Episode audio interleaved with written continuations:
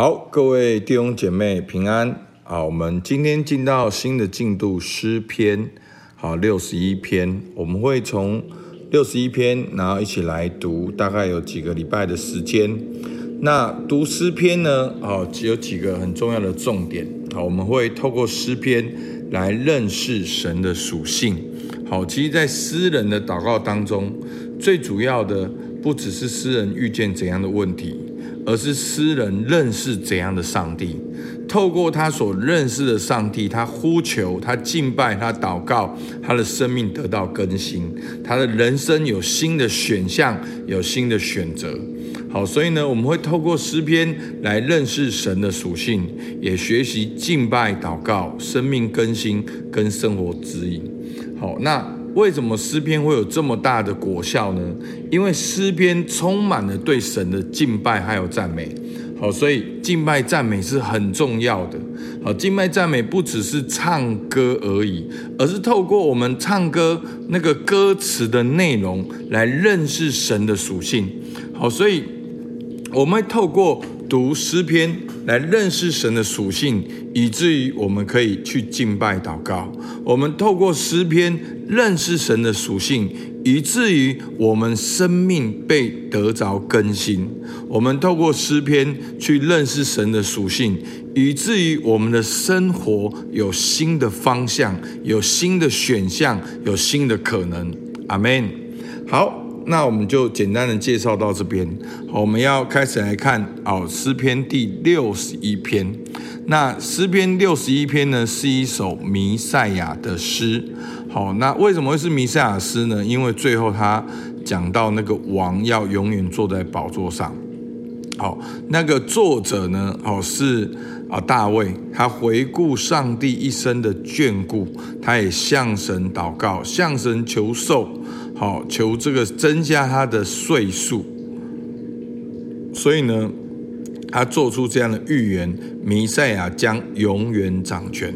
好，我们先来看第一段经文，哈，第一到第三节，他说：“神啊，求你听我的呼求，我心里发昏的时候，我要从地极求告你，求你领我到那比我更高的磐石，因为你做过我的避难所，做过我的坚固台，脱离仇敌。”好。那诗人一开始就祷告，他求神听他的呼求，听见他的祷告。他在心里面发昏的时候，他要求告神，他要求告神做什么？领我到那比我更高的磐石。他求神来带领他，来拯救他。好，在磐石呢，在诗篇的那个意义就是一个。拯救的磐石是一个安全的地方。他这样祷告为了什么？哦，第三节，因为你做过我的避难所，做过我的坚固台。所以弟兄姐妹，在困难的时候呢，有两个很重要的事情。第一个。聚焦呼求神，把你的困难带到神的面前，把你的挑战带到神面前，把你现在的压力带到神的面前去祷告。当你一边祷告的时候，一边感谢神过去曾经对你的带领，那这就是最棒的一个策略。然后呢，大卫第二个祷告，好，第四、第五节，他说。我要永远住在你的帐幕里，我要投靠在你翅膀下的隐秘处。神啊，你原是听了我所许的愿，你将产业赐给敬畏你的人。好，他第二个祷告说：求神将产业赐给敬畏他名的人。好，那我们知道大卫是啊君王，那他一生呢，他。高山低谷，面临很大的挑战。那其实呢，其中一个一个很大的挑战就是他的儿子背叛他，好，甚至连王宫、王权通通都被夺走了。好，所以呢，他祷告说：“主啊，你将产业赐给敬畏你的人。”在圣经里面呢，产业呢是一个有一个特殊的意义，并不只是房子、车子。这个产业呢是跟土地有关，而土地是跟神的应许有关。那神应许以色列人要进迦南地，神应许要给以色列人产业，要在那个地方是平安安静的，是要在那个地方能够经历到神的同在，能够经历到神的啊那个大能彰显的地方。哦，所以迦南地不只是那一块土地而已。其实我们知道，在新约里面，真正的应许之地是在基督里面。好，所以弟兄姐妹，我们要祷告，也有我们属于我们的产业，就是在基督里，在基督里的平安来引导你，在基督的你的平安产生所有的可能性。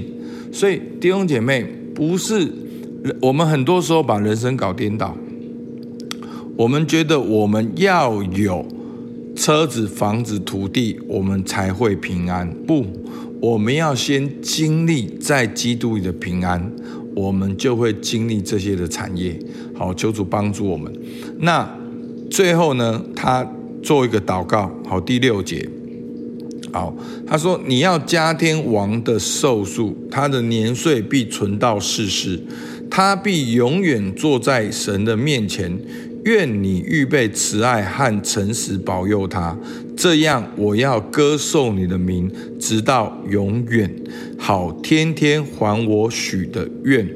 好，其实我我们要认识大卫，再看他的诗篇。好，他不只是说哦，他。”祷告自己要这个啊，这个啊，我们说哦，万岁万岁万万岁，好，好像要活得很久一点，然后做王，好而已。好，那我们知道大卫是神所应许的王。其实大卫他心里面所渴望的是什么？他心里面所渴望的是上帝的同在，是神的治理，是神的掌掌权。